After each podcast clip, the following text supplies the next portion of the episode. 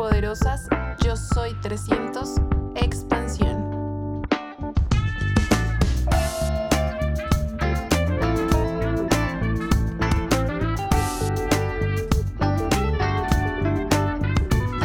De verdad, para, para mí es un gusto poder estar aquí, poder compartir con ustedes esta información.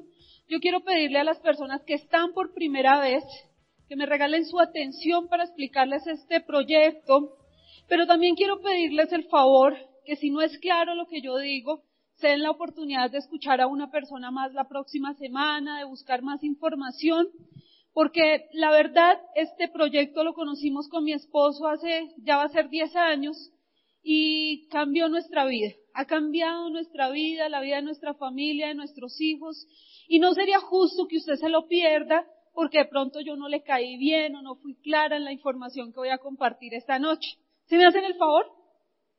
Ok. Y para todos, pues abran su mente, abran su corazón, escúchenme con el corazón para que no me den tan duro, porque a veces uno está, ay, pero ¿por qué dijo eso? ¿Y por qué lo dijo así? Y a mí me gusta más como lo dice fulano. Eh, simplemente venimos a hablar un poco de lo que ha sucedido. Como decía Juli, yo soy maestra, fui maestra durante 24 años, eh, en aula de clase, enseñando niños, enseñando jóvenes, eh, y ahora me dedico a enseñarle a adultos. Me encanta enseñar, por eso amo este negocio, porque una de las cosas que me ha permitido hacer es poder desarrollar parte de mi pasión, que es la enseñanza, poder mostrarle a otras personas cómo construir un proyecto de vida diferente. Eh, valoramos infinitamente este negocio, la posibilidad de aprender a desarrollar empresas, aprender a crear oportunidades laborales, porque tal y como están las cosas hoy en día, los tiempos están cambiando, las situaciones cambian y muchísimas personas se ven enfrentadas a tener que desarrollar su propio negocio, abrir su propia empresa. Y pues estamos aquí enseñándole a la gente esto, me encanta. Cuando yo invito a alguien le digo, mira, vas a ir a escuchar una información que te va a abrir la mente y te va a dar la posibilidad de pensar en la posibilidad de ser dueño de tu propio negocio. Y vamos a amarrar esto con una idea de negocio que nosotros tenemos. Si te gusta esta idea de negocio, bienvenido y bienvenida. Si no te gusta, pues por lo menos ya sabes que hay otras maneras de sobrevivir, ¿de acuerdo? Que hay otras maneras de vivir, que hay otras maneras de generar ingresos y eso es lo que nos gusta. Quiero contarles un poquito de mi historia. Yo sé que ustedes la han escuchado, yo no sé, ya a mí ya me da pena que me inviten otra vez porque ustedes ya me han escuchado el rollo un montón de veces. Eh, pero yo siento que las historias generan cierta afinidad, uno entiende los procesos y uno dice, ay, con razón. Eh, y sobre todo, pues, me encanta que ustedes se enteren que uno no llega a este negocio por desocupado, porque mucha gente afuera tiene la percepción de que a una reunión, a un proyecto como esto vienen personas que no tienen nada que hacer, que están desempleadas. No es nuestro caso. Junto con mi esposo arrancamos un colegio, una empresa, eh, hace más de veintitantos de años, ya no les voy a decir porque eso ya vergüenza contar cuántos años, muchos años atrás. Y hace diez años que estábamos, digamos, en el mejor momento de nuestra empresa, porque uno diría el mejor momento, porque nuestra empresa era un colegio, teníamos 1.500 estudiantes matriculados en nuestro colegio, ya no cabía un estudiante más, la gente iba a pedirnos cupos y hacía fila, o sea, el sueño de todo empresario de la educación.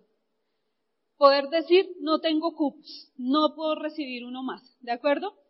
Y, y, estábamos ahí en ese mejor momento, pero con una dificultad. Yo no sé si alguno de ustedes haya sentido eso en la vida.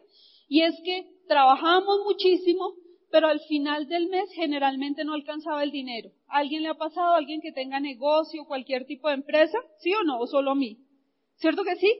Bueno, pues ese era nuestro caso. Trabajábamos muy juiciosos todo el mes. Nosotros llegábamos más temprano que el promedio, salíamos más tarde que toda la gente, nos esforzábamos más, pensábamos más, resolvíamos más problemas, pero finalmente, eh, cerrando el mes, para nosotros casi nunca alcanzaba el dinero. Y lo peor no era eso, lo peor era que tocaba salir a conseguir dinero prestado para ajustar nómina, para fiscales, eh, impuestos, servicios. Esa era nuestra vida. Ahora, nosotros sentíamos que la estábamos haciendo. ¿cierto?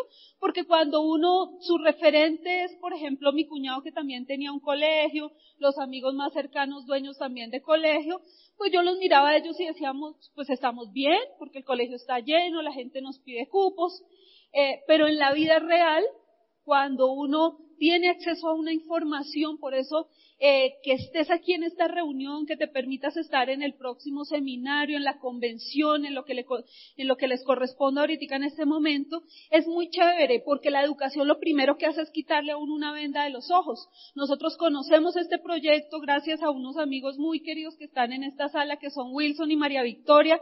Regálenme un aplauso fuertísimo para ellos.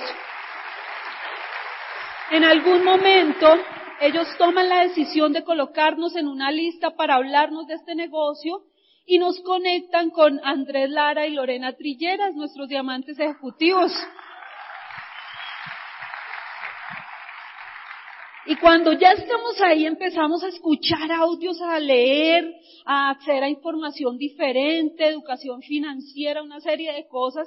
Entonces ahí es cuando uno se cae el curugo, ¿sí o no? Como decimos nosotros, ahí uno aterriza. ¿Cuál bien? Bien llevados es que estamos si no tomamos una decisión de hacer algo diferente. ¿Por qué? Porque ya no alcanzaba la plata. Y entonces cuando uno está en este medio, yo me acuerdo que teníamos un gerente de banco que decía, tranquila, profe, eso se llama gimnasia financiera. Usted saca el sobregiro de acá, cubre el crédito rotativo, saca el del rotativo, lo mete al otro sobregiro. No se preocupe que eso es gimnasia financiera, así funcionan todas las empresas. Y uno cree que eso es verdad. Uno cree que lo está haciendo bien, pero resulta que cuando uno tiene acceso a otra información y a una educación diferente, cuando vienes a un proyecto como este y te enseñan que hay otras maneras de vivir, tú empiezas a darte cuenta que eso no es tan cierto y que no es tan válido y que no es tan inteligente hacer eh, gimnasia financiera porque lo que te estás haciendo es más pobre. Si tú tienes que sacar el dinero de una tarjeta de crédito para cubrir otra, estás en peligro. Eso es una alarma. Si tienes que sacar un avance para cubrir un crédito y para que luego saques el otro avance para luego hacer una trampita ahí, estás en peligro. Porque cada vez que uno mueve ese dinero de un lado para otro, el único que está ganando es el banco. Y nosotros estamos endeudándonos más. Ese era el ritmo de vida que nosotros traíamos con Nelson. Trabajo por montones. Pero al final del ejercicio no estaba quedando mucha ganancia o nada. Y entonces caímos en un ciclo que mucha gente cae, que es una cosa que se llama la deuda. ¿Alguien ha tenido deudas en este salón? Es que los veo todos formalitos, ahí como tan juiciosos.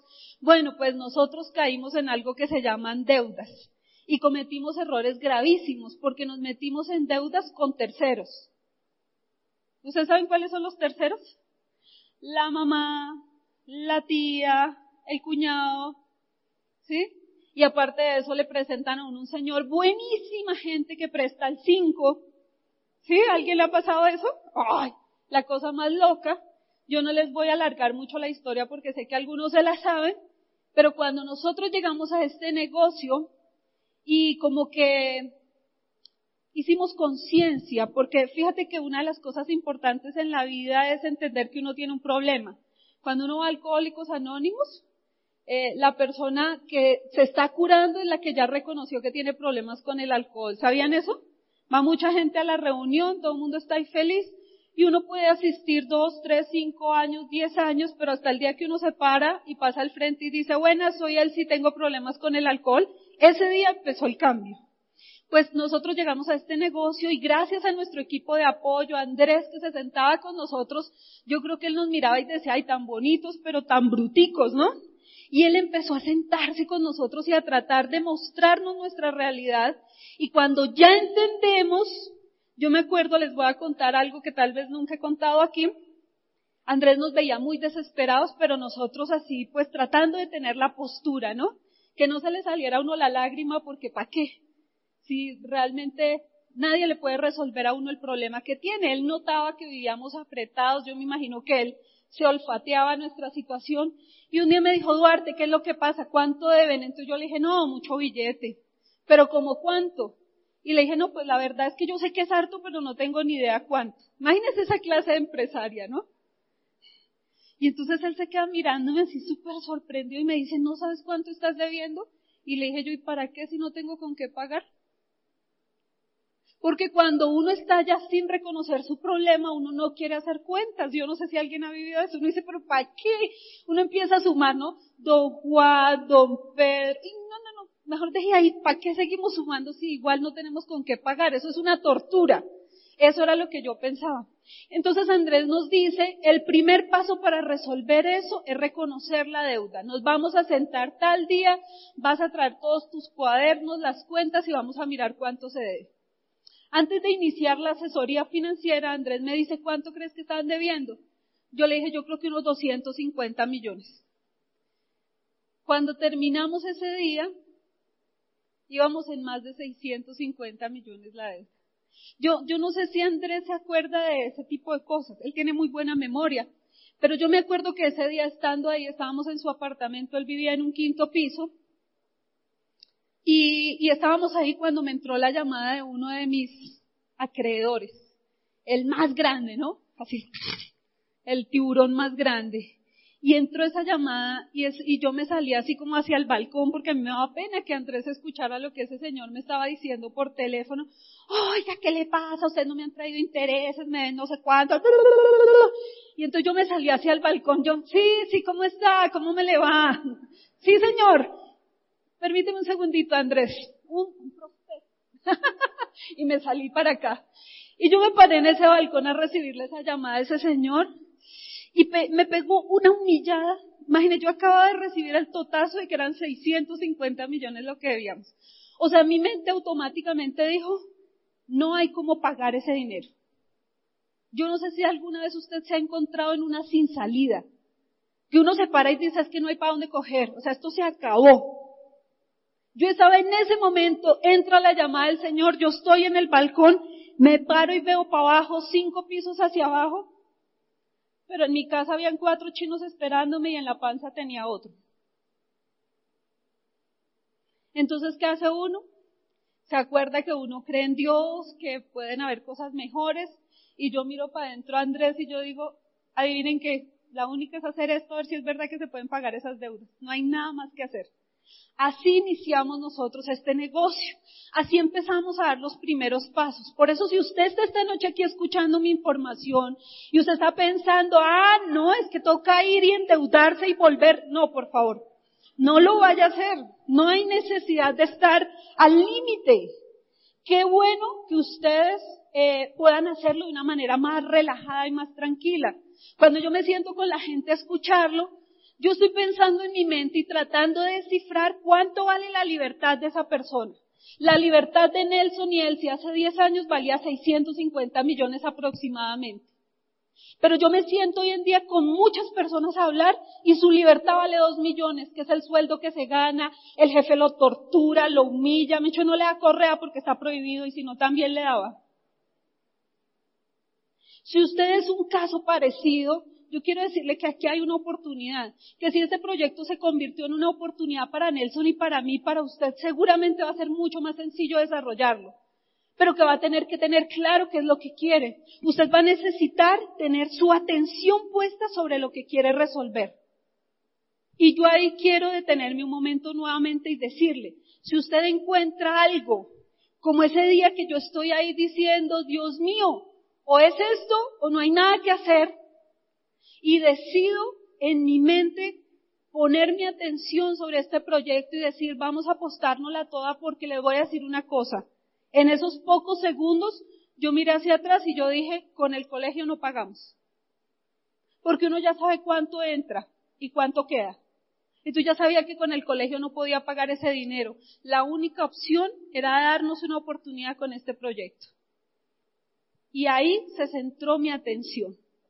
Usted, si quiere tomar una decisión de hacer cambios en su vida, va a tener que encontrar un punto donde usted va a concentrar su atención, usted va a poner un punto de enfoque para saber que eso es lo que lo va a mover en la dirección adecuada. Y entonces usted dice, ay, pero ¿cómo así? Esto suena raro. Dijo un señor que día que lo invité a una charla como esta, le dije, el orador es fulano de tal, y dijo, ay, yo sabía que eso era como de una secta. Ese es el que ora ya. No, no, no, no, no. Esto es un negocio. Y yo quiero que para usted sea claro eso. nosotros estamos asociados a una compañía y desarrollamos un negocio. Pero en este negocio no hay jefes. Y si usted no tiene un punto claro, que usted sepa que quiere resolver su punto de atención, pues usted va a terminar por fuera de esto, porque nadie lo va a llamar a decirle, ¿qué hubo María? ¿Qué hubo Pedro? ¿Qué pasó que usted fue a la reunión, tomó la decisión de arrancar y no lo vuelto a ver? ¿Me entienden lo que digo? Pero cuando uno sabe que hay algo que le está tallando, si usted esta noche de una vez dijo, uy, yo ya escuché esta cucha, yo ya entendí que a mí también me está tallando algo, usted va a poder desarrollar este negocio. Usted va a poder moverse en la dirección que usted quiera. Y yo le voy a decir una cosa, todo en la vida funciona de la misma manera. Usted necesita tener atención sobre cada cosa que hace, porque si usted no tiene una atención fija en lo que quiere, no pasa nada. ¿Sí o no? ¿Es verdad o no es verdad? Si a usted le gusta una muchacha, si a usted le gusta un muchacho y usted quiere tener una relación con esa persona, pues usted tiene que fijar su atención ahí. ¿Me entiende? Usted va tras un objetivo y usted hace cosas apuntando ese objetivo. Pero si a usted le pasa como a mi marido, no con las niñas, ¿no? Él ya escogió la de él. Pero ah, yo me acuerdo que íbamos con Nelson por la calle y él veía pasar una camioneta Toyota y decía, uy, esa es la mía. Pero al ratico veía pasar una Mercedes y decía, uy, no, esa es la mía. Y al rato veía pasar una BM y decía, uy, no, no, no, mejor la BM, esa es la mía. Y entonces un día me quedé mirándolo yo y le dije, venga, usted no le da pena con Dios? El man está ya listo diciendo, ya le voy a mandar un regalo. Tú todos los días cambia de opinión. No hay un punto de enfoque y no sabe ni siquiera qué quiere. Concéntrese en una, piense en una, dígame cuál le gusta y verá que va a llegar. Así pasa con todas las cosas en la vida. ¿Qué es lo que usted realmente quiere? Usted está esta noche aquí, se vino hasta aquí, algunos llegaron presionados por alguien que los invitó, se les paró allá afuera de la oficina, yo lo espero, yo lo llevo, yo le gasto, camine, ¿cierto? ¿Alguien es el caso? bueno, a mí no tuvieron que rogarme, donde me haga el rogar no llego. Pero ya está aquí, Ahora mi pregunta, no quiero que me la conteste a mí, sino que se la conteste usted. ¿Hay algo que realmente usted quisiera cambiar de su vida? Algo por lo que usted dice, uy, no, yo haría lo que fuera. Y les voy a decir por qué. Porque hace 10 años o un poquito menos, con Nelson nos sentamos un día y yo le dije, amor, ¿tú te imaginas el día que nadie nos llame a cobrarnos? Que no le debamos a nadie, que podamos pasar tranquilos por cualquier lado, que podamos contestar el teléfono sin miedo. Y escuchamos audios y a personas que habían logrado hacer eso. Y yo me acuerdo muchísimo de Sergio Rivera diciendo, el día que ya no le debas a nadie un peso y tú puedas hacer, ese fue mi punto de atención. Ese fue nuestro punto de atención. ¿Tienes algo que te está incomodando? ¿Hay algo que te molesta? ¿Tienes un jefe que no soportas? O como, por ejemplo, yo empecé a escribir cosas que no quería más en mi vida. Por ejemplo, madrugar. ¿A quién le gusta madrugar? A trabajar. Algunos hicieron así. ¿A quién le gusta madrugar a trabajar? A nadie. Es tan difícil que por eso le pagan a uno. ¿Cierto? Claro. Porque si dejan, necesitamos voluntarios que quieran levantarse a las 4 de la mañana para ir a trabajar. Adivinen cuántos. Eso es como el audio de Carlos Jurado, de un diamante del negocio, que dice que un día estaban en la plaza allá donde el Papa hace la misa, y dijo el Papa, alguien salió y dijo el Papa se muere, está muy grave, necesita un corazón. ¿Han escuchado esa historia? ¿Los empresarios? No. Y entonces dice, el Papa va a morir y necesita un corazón urgente. ¿Quién donaría su corazón por el Papa? Y la gente, diez mil personas en esa tribuna, todos gritan al tiempo, yo doy la vida por el Papa, yo doy la vida por el Papa. Imagínense diez mil personas diciendo eso. El Papa se emocionó. Hasta la lágrima le corría al Papa de ver diez mil personas queriendo ofrecer un corazón para él. Y entonces el Señor que está hablando dice, no podemos tomar los diez mil corazones, entonces lo vamos a hacer salomónicamente.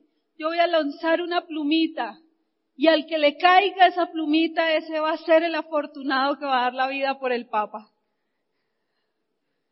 y lanzan la plumita. Y los que estaban más atrás decían, yo doy la vida por el Papa. Los que estaban en la mitad, yo doy la vida por el Papa. Pero estos que estaban aquí, estaban así. ¿Me entienden? Y los que estaban más cerquiticas hacían,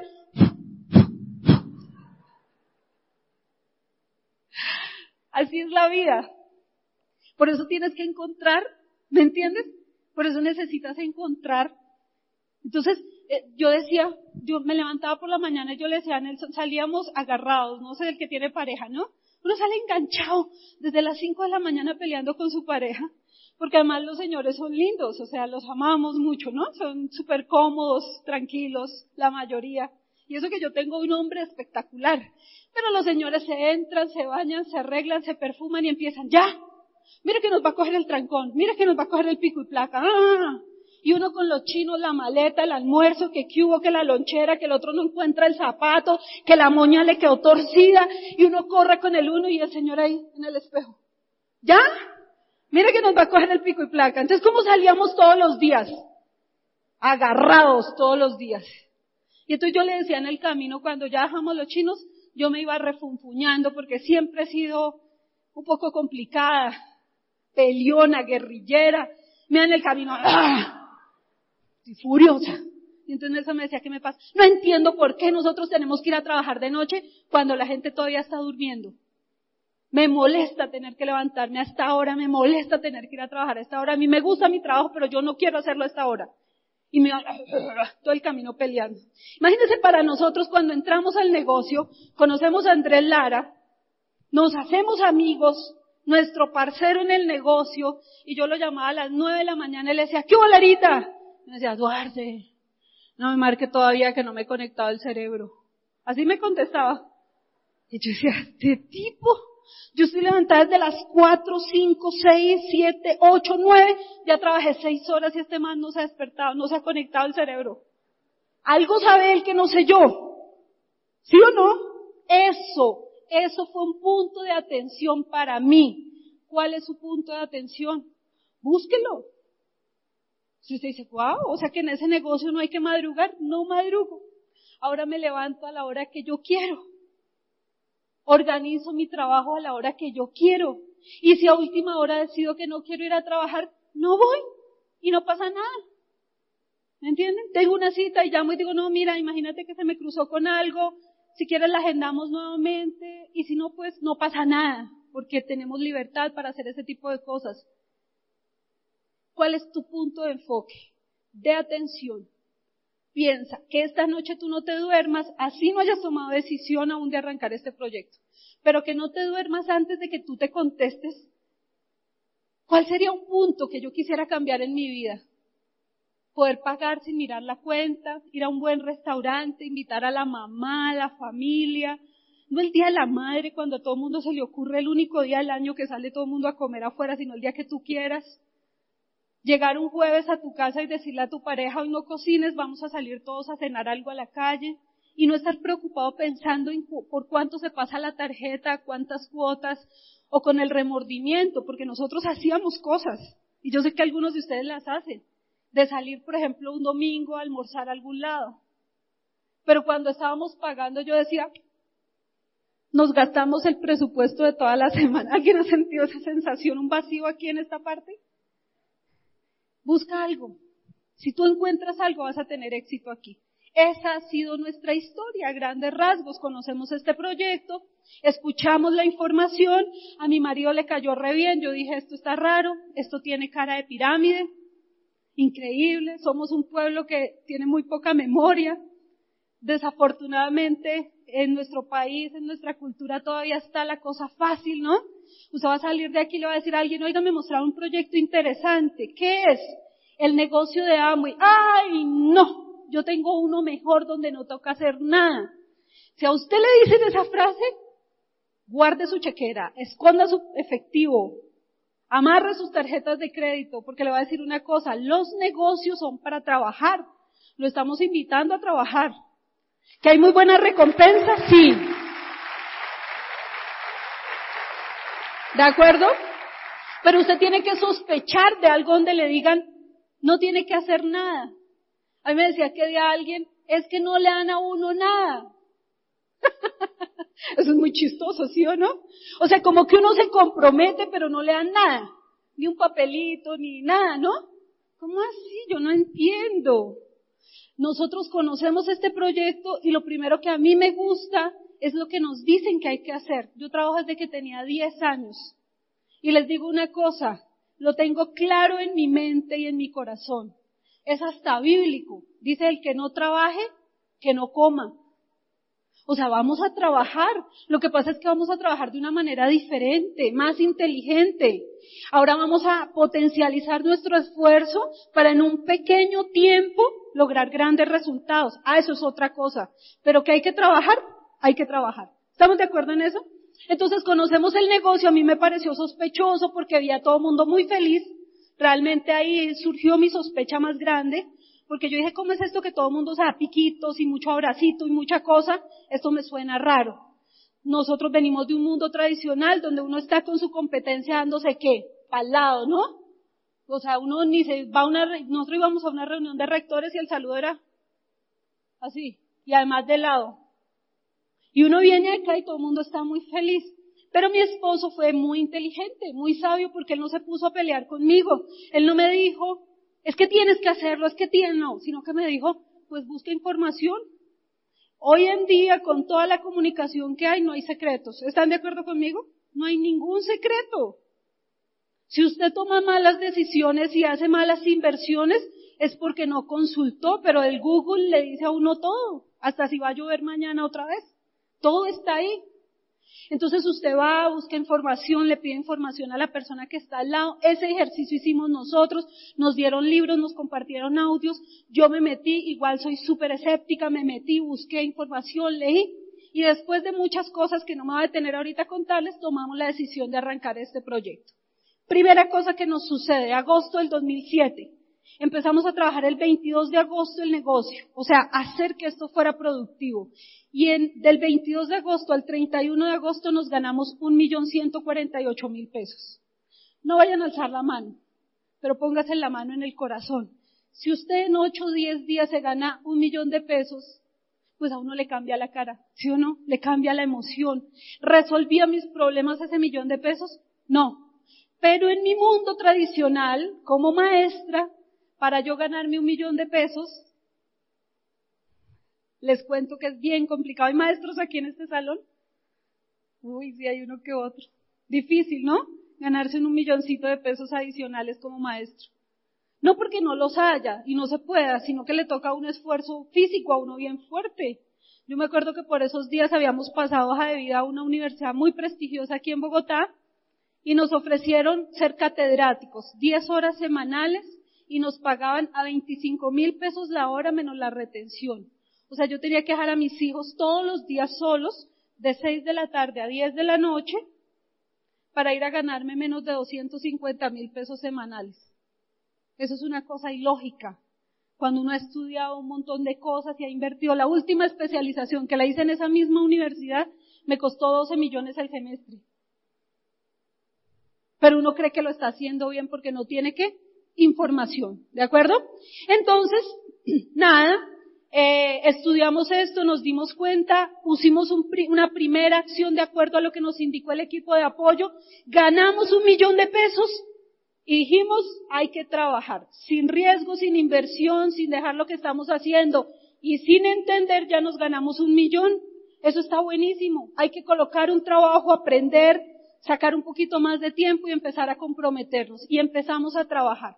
Señores, en ese primer año de trabajo, nosotros logramos hacer una cifra que usted puede colocarse ahorita en estos próximos 12, 14, 16 meses que tenemos por delante. Nos colocamos casi 65 millones de pesos en el bolsillo. Ahora, yo sé que usted está pensando, 65 no me resuelve nada. A mí tampoco, eso era el 10% de lo que estábamos debiendo. ¿Me entienden? Pero es más difícil no tenerlo. Porque con ese dinero uno empieza a resolver la supervivencia, la casa.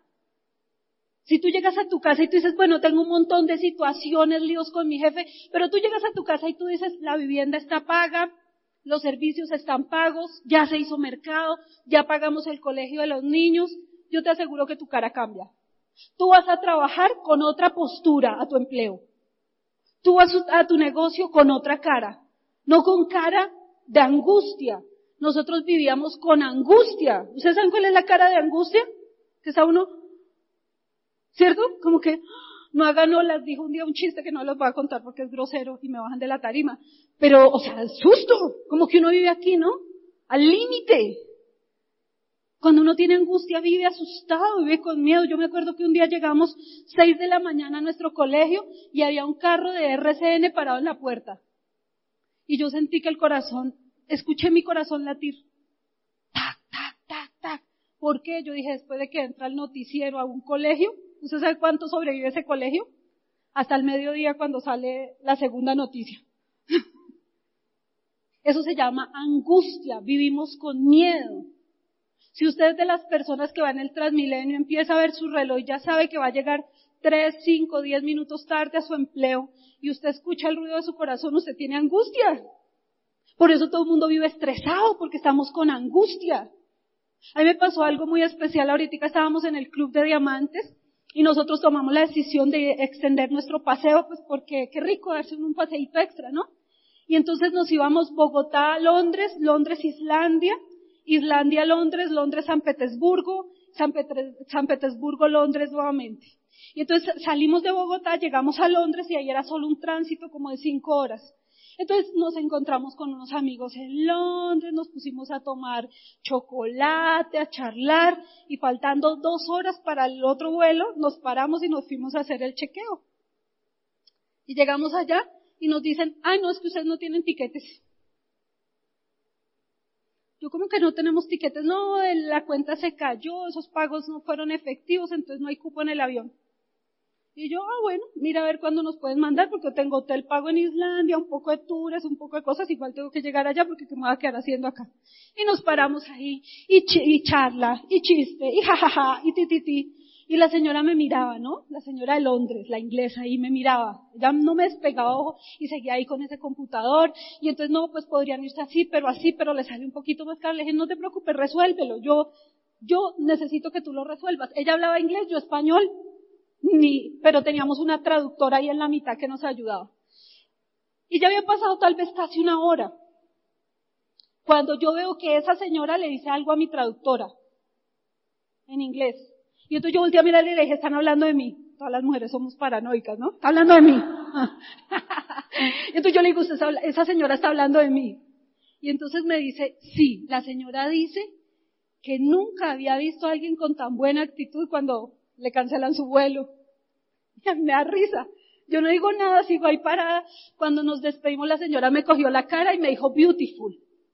O sea, o sea, la carita y la actitud, ¿no? ¿Qué pensaba yo?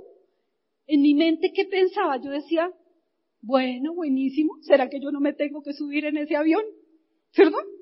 Porque uno no piensa cosas como esas, porque está con angustia, pero cuando uno está relajado uno dice, importa, nos vamos más tarde o nos vamos mañana, si finalmente no hay vuelo para Islandia, pues nos quedamos en Londres que tampoco conozco, me voy para Escocia en tren, no sé, cualquier vaina. Pero no hay miedo, no hay angustia, eso es lo que hace que tu actitud sea diferente. Hace 10 años teníamos actitud de angustia. Como cuando uno va a hacer un pago del mercado y le dicen fondos insuficientes. Y uno, ¿cómo así que insuficiente? Vuelva y pásela. ¿Qué le pasó? Si es que ahí está, a mí me consignaron hoy. Eso se llama vivir en angustia. ¿Me entienden? Por eso tomamos la decisión de hacer cosas diferentes. ¿Qué decidimos hacer? Conectarnos a este proyecto. Y entonces cuando nos conectamos ahí, la primera cosa que nos dijo la persona que nos estaba enseñando, que era Andrés en ese momento, nos dice, lo primero que tienen que hacer es aprender. Señores, para los invitados que están aquí, si ustedes toman la decisión de poner un punto de enfoque, si usted está pensando, uy, pues sí es cierto que eso da tanta platica, y yo me puedo en el primer año poner esa platica, yo haría algo extra la necesito para resolver una cosa. Si usted es de los que está ahí, lo primero que yo le voy a decir es el consejo más valioso que recibí hace 10 años. Aprenda. Porque mientras usted no aprende, el negocio no es suyo. ¿Me entiende? Si usted no está leyendo libros, si usted no está estudiando, si usted no está conectado al programa educativo adecuadamente, le tengo una mala noticia. Usted puede llevar aquí uno, dos, tres años, pero el negocio no es suyo. El negocio es de alguien de su línea de auspicio que sí lo está haciendo. De él es el negocio. ¿De acuerdo? Entonces, lo primero que dice Andrés es, hay que aprender. Me pareció que tenía todo el sentido del mundo, porque pueden haber negocios muy buenos en esta tierra, pero si uno no sabe cómo funciona, va casi a la fija a perder. ¿Es cierto o no? Entonces, lo primero que hay que hacer es aprender. Nos pasó material, empezamos a estudiar y a tratar de entender este concepto y de entender otras cosas que vienen asociadas a él. ¿Cómo así que otras cosas? Ah, bueno, que el negocio que nosotros hacemos en Amway, porque nuestra compañía con la que estamos asociados se llama Amway, pero la parte que nosotros desarrollamos es la parte de la gente. Te encuentras mucha gente, puede que tú seas uno, que tú dices, ah, yo sé eso, eso es lo de la crema dental. Y la gente tiene la idea que es el negocio de los productos. Yo te voy a decir una cosa esta noche.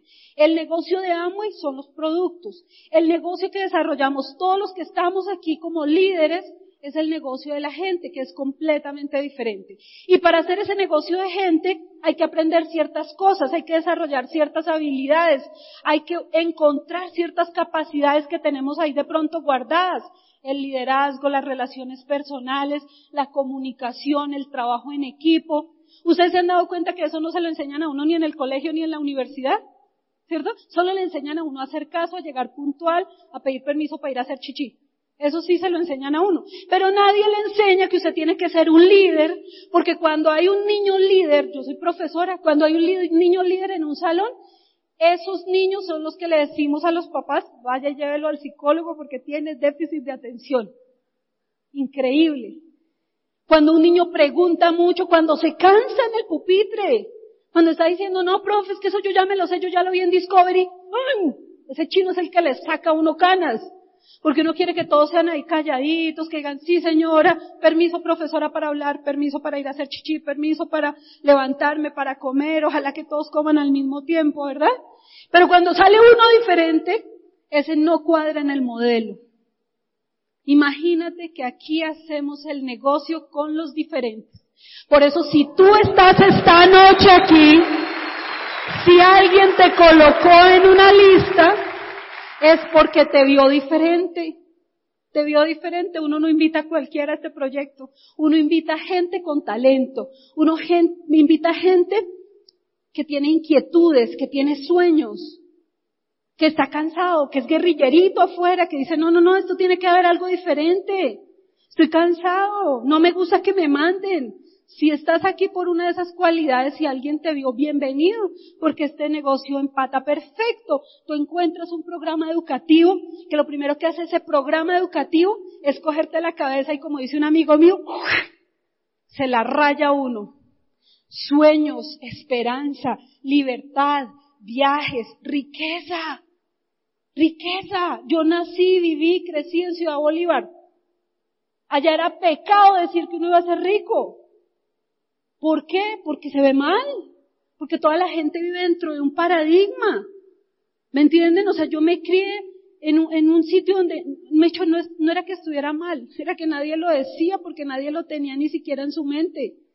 Pero vengo aquí, me conecto a un programa educativo y me dicen que puedo ser rica y que puedo tener abundancia y que me puede sobrar el dinero y que puedo hacer inversiones. Increíble. Increíble porque eso empieza a conectarse con todo eso que tienes interno que te hace diferente, que te hace un soñador. Si tú te has acostado pensando, wow, yo me ganará el baloto, ¿quién se ha acostado pensando eso? Y uno lo reparte, uno dice, le compro una casa a la tía Maruja, y entonces con la otra plata le va a comprar un carro a fulano para que haga Uber, y a el otro le va, si uno, uno hace planes, le resuelve la vida a todo el mundo. Ahora, uno va y cuenta eso en la universidad o en el colegio y la gente se ríe de uno. Pero usted viene y lo cuenta acá y la gente le dice, así se habla campeón, para eso entramos a este proyecto, para tener sueños grandes, porque los libros empiezan a abrirte la mente, a decir, ¿por qué no? Y empezamos a ver historias de personas emprendedoras que han surgido de la nada y han llegado a grandes niveles. Y no solo con este proyecto, con cientos de cosas. Gente que cayó, fracasó, fracasó, fracasó, fracasó, fracasó, pero intentó tantas veces que un día le pegó a lo que le tenía que pegar. Y uno dice, increíble. ¿Y por qué afuera me dicen que si fracaso y fracaso soy un fracasado? Y aquí si fracasas y fracasas y fracasas y fracasas, eres un ganador porque en algún momento te va a salir algo.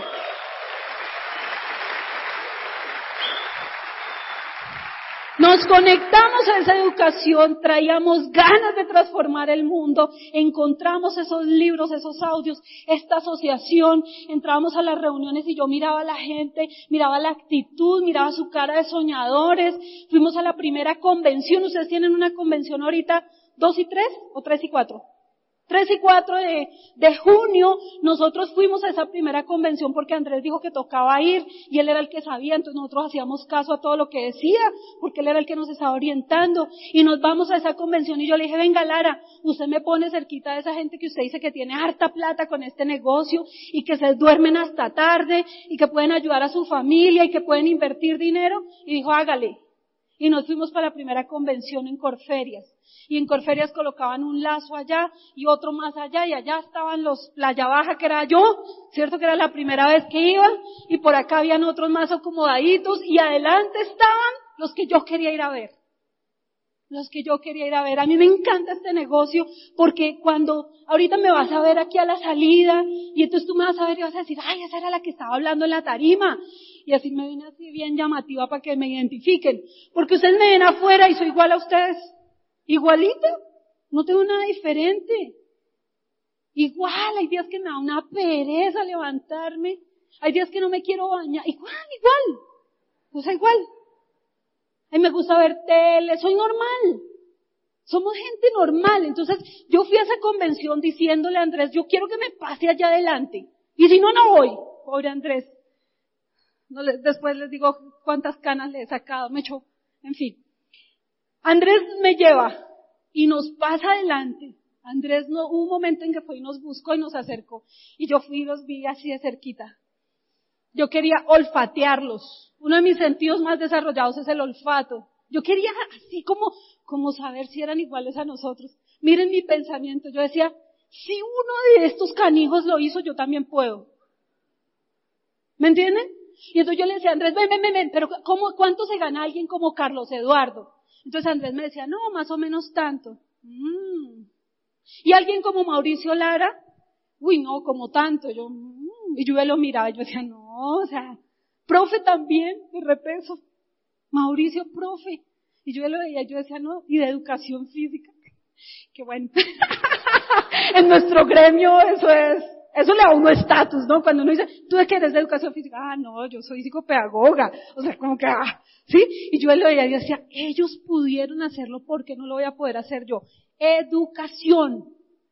Educación. La diferencia entre una persona que se gana aquí 10, 20, 30 millones de pesos mensuales o más y tú es los libros que se ha puesto en la cabeza y los audios que se ha escuchado. Por eso, señores, no hay sino tiempo.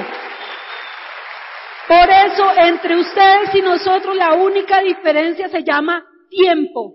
Cualquiera de ustedes puede estar parado en esta tarima en 10 años con un pin muchísimo más alto que el de nosotros. Porque la única diferencia es tiempo. Entonces nos educamos y luego empezamos a hacer el trabajo. El trabajo en este negocio es un chiste. Yo trabajo desde los 10 años, trabajé con mi mamá en la calle vendiendo como vendedora ambulante. Me metí de empleada interna en trabajar a las vacaciones para poder pagar mi semestre. Vendí en la calle con cosas yo sola, sin mi mamá, ya cuando ella tenía que trabajar para otras cosas y yo necesitaba pagar mi educación. De todo. Empleada en cafetería, me iba de mesera a la hora del recreo en la universidad para poderme conseguir lo de los buses.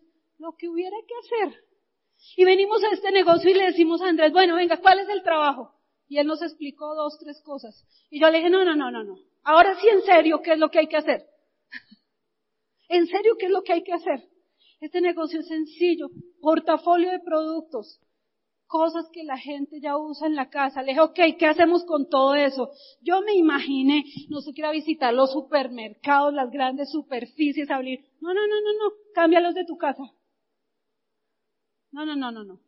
Hábleme en serio, ¿qué es lo que hay que hacer? Veníamos entrenados para maratón. Y esto es carrera de 100 metros. Tú vienes entrenado para maratón. Ya la vida te ha puesto a prueba en otras cosas. Esto es carrera de 100 metros. La mayoría de ustedes ya eran diamantes afuera. Ahora entren y hagan aquí tres cosas. Cambien los productos de su casa. ¿Por qué? Ah, porque ese es el negocio. La gente quiere tener resultado lavándose los dientes con cuélgate. No funciona. No sé si haya un conjuro detrás de eso. Cierto que no creo. No funciona. Cambia los productos de tu casa. Ustedes se ríen, pero yo tengo gente en mi negocio que lleva cuatro o cinco años y todavía voy a su casa y lavan con acción la losa. Y la acción es buenísimo.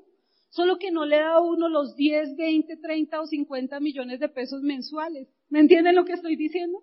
No tenemos problema con la acción. Tenemos problema con lo que nos pagan por usar acción. Nada. Y entonces tú vienes a este negocio, conoces un portafolio y te dicen, úsalos. Miren, esa es la palabra mágica. Yo qué pensé, yo les voy a hablar sinceramente. Yo dije, bueno, Lija Nelson, pues tenemos que usarlos, porque nosotros no podemos correr el riesgo de que nos llegue por allá una señora en tres meses a decir, profe, yo le compré su crema de dientes y se me cayeron los dientes. Terrible, ¿no? Ustedes se ríen, pero, ay, no, terrible. Entonces lo primero que yo dije, bueno, pues hay que instalarlos en la casa. Recogimos todo lo que teníamos, pusimos los productos que estábamos conociendo y empezamos a usarlos. Increíble. ¡Wow! En el colegio yo puse productos de agua. ¿Me tocó enseñarle a las señoras cómo usarlos? Sí, pero yo estaba enamorada. Miren, el recibo de agua de uno de mis edificios del colegio, de, la torre principal donde estaba la parte administrativa, ese solo recibo llegaba en esa época, hace 10 años, por un millón de pesos al mes. Bueno, mentiras, eso es como cada dos meses, ¿no? Cada recibo llegaba por un millón. Resulta que uno, ¿qué cree? Que lo que marca agua en un colegio, por ejemplo, es las bajadas de cisterna de los niños. Cada vez que van al baño, chun, chun, chun.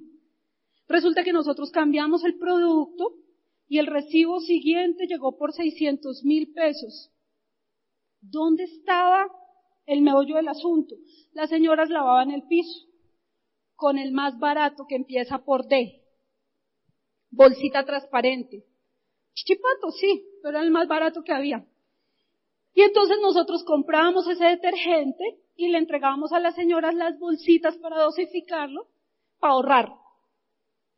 Y entonces la señora cogía la bolsita de, de, de ustedes sí me hacen quedar mal. Y las señoras echaban el jabón, refregaban pisos, escaleras, paredes, todo, y échele agua a eso para sacarlo. Miren, si usted echa un detergente de esos, de esos, y no lo juega bien, al día siguiente usted encuentra todo este piso con una mota encima. ¿Alguien ha visto eso? Es una mota. O sea, no se podía caminar porque eso se pone liso, horrible. Entonces yo peleaba con las cuchas, échele agua eso que mire mañana amanece horrible. Mi colegio era en una loma. Cuando yo llegaba abajo al plan, estaba toda cayendo el chorro de agua. ¿Quién pagaba eso? Nosotros. Por consiguiente, yo hago cambio de productos de totazo veo ese recibo el cambio, cómo estaba enamorada. ¿A cuántas personas creen ustedes que yo pueda contarle eso? A todo el mundo. ¿Quién quiere ahorrar hoy en día? Todo el mundo. Venga, prueba este producto, usted no sabe lo que va a ahorrar. Entonces, cuando Andrés dijo, cámbielos, tenía toda la razón. Había que usarlos para conocerlos, para poder dar fe, para poder hablarle a la gente. Y entonces yo iba y le decía, vea, esto es un negocio. Si usted quiere métase y los compra más baratos y si no yo se los vendo, pero más caros porque yo tengo que ganar. La gente decía, ¿cómo así? Firme ahí, ya. Listo. Ese es, eso es un plan. Ustedes vieron el plan de mi mamá. Ese es mejor. Mi mamá es diamante del negocio, ¿no? Tiene un muy buen resultado. Pero mi mamá ni siquiera sabe explicar eso que yo explico o que explicaba en ese momento. ¿Sabe qué decía mi mamá? Mi chino me contrató una empresa de gringos. Me está pagando tanta plata al mes. Yo no estudié, soy una viejita. Nunca coticé para un fondo de pensiones. Papito, usted que está tan bonito, imagina cuánto le van a pagar. Firme ahí. ¿Ya? Creo que todavía ese es el mismo plan que ella da. Porque ahorita en el último seminario la única línea nueva que se calificó de todo nuestro seminario era de mi mamá. O sea que le funciona el plan. ¿Me entienden? Porque no es, la gente dice, mi diamante, anótemelo en una hojita para yo explicárselo a la gente. Mi socio, no hay que explicar nada. Usted vaya y dígale a la gente, va a ahorrar plata. Métase y ahorra para su casa. ¿Quién quiere ahorrar? Todo el mundo. Ahora, miren esto tan chévere. Si usted le cuenta a dos o a tres, ellos ahorran, están felices, pero a usted le pagan por haberlos ayudado a ahorrar. ¡Ah! Yo le decía, ¿de verdad? Nos sentábamos con Wilson y María Victoria y echábamos glus hasta las 3 de la mañana en la casa. No, es que nos pagan, es así. Wilson decía otra teoría, Nelson tenía otra, Vicky otra. A veces salíamos hasta agarrados, que es que usted ni entiende. Me hecho mañana, marquémosle a Andrés. No, son las 2 de la mañana. Bueno, mañana hablamos con él a ver que él nos defina. Porque era increíble. Qué cosa tan básica. ¿Le vamos a decir eso a la gente y por eso nos van a pagar? Sí. ¿Cuántas veces nos pagan? ¿Una vez? ¿Sí o no? Yo le decía Andrés, una vez. Él decía, no, todas las veces que él vaya y compre. ¿Todas las veces que él compre? ¡Wow! Bueno, y si él le cuenta a 10 o a 15, ¿qué pasa? Por ellos también les van a pagar. ¿Qué? ¿De verdad? Sí. ¿Y si ellos traen más gente, qué pasa? Por ellos también les van a pagar. No. Ese cuento sí ya está muy reforzado. ¿Hasta dónde? Infinito. Ay. Infinito. Imagínate si no es la cosa más simple y más básica. Le cuentas a uno que le cuenta a otro, que le cuenta a otro, que le cuenta a otro. Y tú estás en tu casa en dos, tres años, parado a las diez de la noche en tu lavamanos, lavándote los dientes, diciendo, ay Señor, gracias por la higiene oral, porque en Argentina hay gente que se lava los dientes y compra producto de nuestro negocio, en Chile hay gente que se lava los dientes, compra producto de nuestro negocio, en México también, en Londres, en Estados Unidos. ¿No les parece increíble? Eso es lo que hacemos. Eso es lo que hacemos. Yo les quiero decir una cosa ya para ir terminando. Esto es una cosa sencilla y básica. Porque en todo este proceso que estamos tratando de entender el concepto, porque no es difícil entenderlo por lo difícil que sea el negocio, sino por todas las trabas que uno trae en su mente, ¿no? ¿Qué nos dijeron para ganar plata? Es difícil, hay que sudar, ojalá le salga a usted aquí la gota de sangre, ¿cierto? Uno llega cansado a su casa, ¿cierto? Agotado, para no decir otra cosa. Usted se bota en ese sofá, los pies le hacen así, la cadera le duele, aquí. Y entonces alguien le dice, ¿qué tiene? Es que hoy sí me la gané bien ganada. O sea, ojalá le hubiera salido sangre el pie para que se lo hubiera ganado mejor. Eso no lo metieron en la cabeza. Pero cuando uno se da cuenta que está en una nueva economía y que los negocios han cambiado y que podemos hacer un voz a voz y llevar una información a personas diferentes, conectarlas a un programa educativo, que ellos entiendan un concepto de negocio y uno está ganando dinero, uno dice, increíble, cómo nos hicieron pasar por todo eso que nos tocó pasar atrás para llegar acá. Por eso te digo que vienes entrenado para maratón y aquí es carrera de 100 metros. Ahora mira la mejor parte de este negocio. Cuando ya empezamos a entender un poco más, nos sentamos nuevamente con Andrés porque usted tiene que escoger a alguien que le enseñe. Nos sentamos con Andrés y le dijimos, bueno, ¿dónde son las grandes ligas de este negocio? Y dijo, eso es fácil. Ustedes encuentran a uno que sea más inteligente que ustedes, se le pegan a esa persona, le enseñan lo que ustedes ya han aprendido, le hacen barra, porque es que uno aquí no hace nada más, ¿no? De un plano ahí, ¡eh! Firmó, ¡uh! Llegó al 9, ¡eh! Bombas y todo. Entonces nos dijo, ustedes se le pegan a esa persona, lo entrenan y le enseñan, y el objetivo, si esto fuera un juego para los más jóvenes, es lograr romper esa persona, o sea, llevarla a un nivel donde rompe una estructura que se llama plata, o sea, que él llegue a un nivel igual al que tengo yo. Entonces yo le digo, explícame eso. Si tú logras que una persona arme una organización y esa organización tenga una facturación que supere los 10 mil puntos, la persona que está contigo te va a enseñar, el resto de la vida te pagan el 4% por el total de esa facturación. Y yo le digo otra vez, ¿qué? ¿De verdad? Imagínate eso. Si esa persona factura 50 millones, a mí me tocan 2 millones de pesos. ¿Con qué lo asocié yo? Con lo único que yo había visto que era bueno en la vida real que era comprar apartamentos. ¿Usted sabe cuánto vale un apartamento que le pueda producir a usted dos millones de pesos mensuales? ¿Alguien sabe? 600 millones, 700 millones para poderlo arrendar en 200 millones de pesos. Pregunta para un nuevo.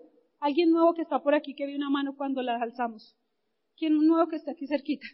¿Qué, ¿Cómo es tu nombre? Angélica. Angélica, ¿qué te parece más fácil? ¿Aprender esto y enseñárselo a alguien y acompañarlo y hacerle barra y estar ahí? ¿O ahorrarte 700 millones y comprarte un apartamento para arrendarlo en 2 millones de pesos mensuales? El primero, ¿sí o no? Eso fue lo que nosotros vimos. ¿Cuánto tiempo nos va a tomar aprender? No tengo ni idea. No sé cuánto te va a tomar a ti. Estamos todavía en proceso de aprendizaje, todavía nos equivocamos, todavía hay cosas que tenemos que reformular, pero cada vez que nos levantamos a contarle a alguien nuevo este negocio, cada vez que llevamos esperanza a su casa, cada vez que le decimos a alguien, ven, si tú tomas la decisión de arrancar, yo te voy a acompañar, yo te voy a apoyar, yo te voy a enseñar lo que yo sé hacer y dejamos ahí esa semilla de esperanza y luego la alimentamos con sistema y luego la alimentamos con el acompañamiento y luego la, la alimentamos con un evento y luego otro audio y luego otro plan y luego un producto y luego enseñamos otra cosa. Yo sé que estamos construyendo apartamentos que van a producir dos, tres, cuatro, cinco millones de pesos, lo que tú quieras. ¿Cuántos puedes tener? Ahí vino la otra pregunta. ¿Y cuántos puedo hacer? Hmm, porque esto alguna trampita debe tener. Los que quiera. ¡Ah! Los que quiera. O sea que mientras yo le voy enseñando aquí a Rodrigo y al amigo, tengo dos, pero si encuentro otros dos, los pego ahí también les enseño y otros dos, y les estoy enseñando a seis al tiempo. ¿Y qué pasa? Nada, buenísimo. Señores, este proyecto, esta compañía con la que trabajamos ha sido la mejor oportunidad que nosotros hemos visto en la vida. Nelson y yo hemos pasado años trabajando, inventándonos negocios, hemos hecho muchas cosas, hemos tenido carros, hemos trabajado con restaurantes, durante el proceso del colegio hicimos varias cosas buscando un ingreso adicional para nuestra casa. Cuando conocimos este proyecto nos tomó un tiempo entenderlo, nos ha tomado un tiempo aprender ciertas cosas, nos ha costado un esfuerzo adicional tener que salir de nuestro trabajo y ir a conectarnos a un programa educativo, ir a un evento, sacar un fin de semana donde uno dice, mis hijos estaban cuatro, cinco, nueve y doce años cuando llegamos al negocio. Y luego me embaracé. Y es difícil, claro, tiene sus retos. Uno tiene que dejar sus bebés guardados, uno en cada casa cuando tienen tantos como yo, ¿cierto? Porque nadie le cuida a uno toda esa patota, pero ir un fin de semana a poner la mente allá para que alguien te la transforme, eso hace la diferencia. Señores, yo vengo a decirles esta noche una cosa ya terminando. Este negocio es una bendición. Este negocio te va a dar la posibilidad de soñar con cosas que nunca habías soñado. Te va a dar la posibilidad de transformarte en una persona completamente diferente. Tú, cuando te conectas a este programa educativo, abres una, abres una brecha, cambias y transformas una historia. Algo diferente. Pensaba tu familia, tus papás, tus tíos, tus primos antes. Y cuando tú llegas a este proyecto y entiendes otras cosas, empiezas a pensar diferente. Tengo cinco hijos formados en este programa educativo que están viendo el mundo diferente, que salen a conquistar con más creencia, con más fe, que saben que la plata se puede conseguir, que saben que los sueños se pueden lograr, que saben que cuando uno pone un esfuerzo y coloca una meta y decreta, las cosas pueden suceder ¿Saben por qué? Porque tienen un referente cercano, Nelson y Elsie. ¿Me entiendes? Eso, eso vale todo el dinero del mundo. Porque te voy a decir una cosa, muchísimas veces uno afuera desarrolla actividades y tiene profesiones muy nobles, donde sirve a la humanidad, donde todos los días uno se sacrifica, pero tus hijos no quieren hacer lo que tú estás haciendo, porque ellos conocen el resultado financiero. Aquí en este negocio vienes a hacer patria, vienes a hacer cosas diferentes y vienes a ganar. Así que yo te digo esta noche una cosa, Date la oportunidad, como nos la dimos nosotros hace 10 años, de mirar esto con lupa, de realmente buscar la información, de conectarte a tu equipo, de decir, ok, yo quiero un plan de trabajo y quiero un plan de acción para arrancar esto, de empezar a invertir en tu mente, de leer, de estudiar, de irte a los eventos que te promueve tu equipo, de apostarte a ti mismo, porque afuera no nos dejan apostarnos a nosotros mismos. Cuando tú dices, no es que yo soy bueno, tiene exceso de ego. Aquí tú dices yo soy bueno y dices, vale, pero hágale pruebe. ¿Me entiendes? Aquí por lo menos nos dan la oportunidad de demostrar lo que tenemos dentro. Y si dentro de tu corazón, dentro de tu espíritu, tú sabes que naciste para algo más que lo que estás haciendo, aquí hay una oportunidad para que lo demuestres. Si tú eres de las personas que llega a tu casa en la noche inconforme del día que has vivido, del resultado que estás teniendo, aquí hay una oportunidad para que transformes eso, para que te apuestes a ti mismo, para que sueñes, para que salgas a encontrar gente diferente como tú, para que tú mañana llegues a tu oficina y veas la cara de uno que tú dices, ese tiene cara de ser diferente igual a mí, de estar inconforme y decirle, sabes que escuché anoche algo que me gustó, yo quiero que saques tiempo y me acompañes a una reunión la próxima semana y lo escuches. Si viene aquí, escucha y dice no, no pasa nada. No pasa nada, pero si encuentras a un ganador, a un soñador, vas a empezar a construir el negocio que va a cambiar tu vida, que ha cambiado la vida de miles y millones de personas en este mundo, porque es una compañía que está en más de 100 países, que va a cumplir 60 años ahorita en el 2019, 60 años de estar funcionando. No estamos ensayando, no estamos ensayando. Te voy a decir una última cosa, no entramos a Amway. El día que nosotros tomamos la decisión, no entramos aquí porque fuera fácil. Nunca, no entramos a Amway. Nadie nos dijo que era fácil. Entramos aquí porque vimos un respaldo, porque nos dijeron que este negocio se lo podíamos heredar a nuestros hijos. La gente hoy en día opta por hacer cosas fáciles, pero que un día sus hijos se van a avergonzar de ver lo que están haciendo. Por eso entramos a este negocio, porque es un negocio con un respaldo. Y si te quedas vas a estar respaldado por esta compañía. Y si te quedas vas a hacer una vida diferente y te va a costar y vas a tener que trabajar pero algún día te van a reconocer en una tarima como esta y te van a decir bienvenido, lograste tus sueños, estás logrando metas estás cambiando la vida de la gente. Dios los bendiga y nos vemos en la próxima.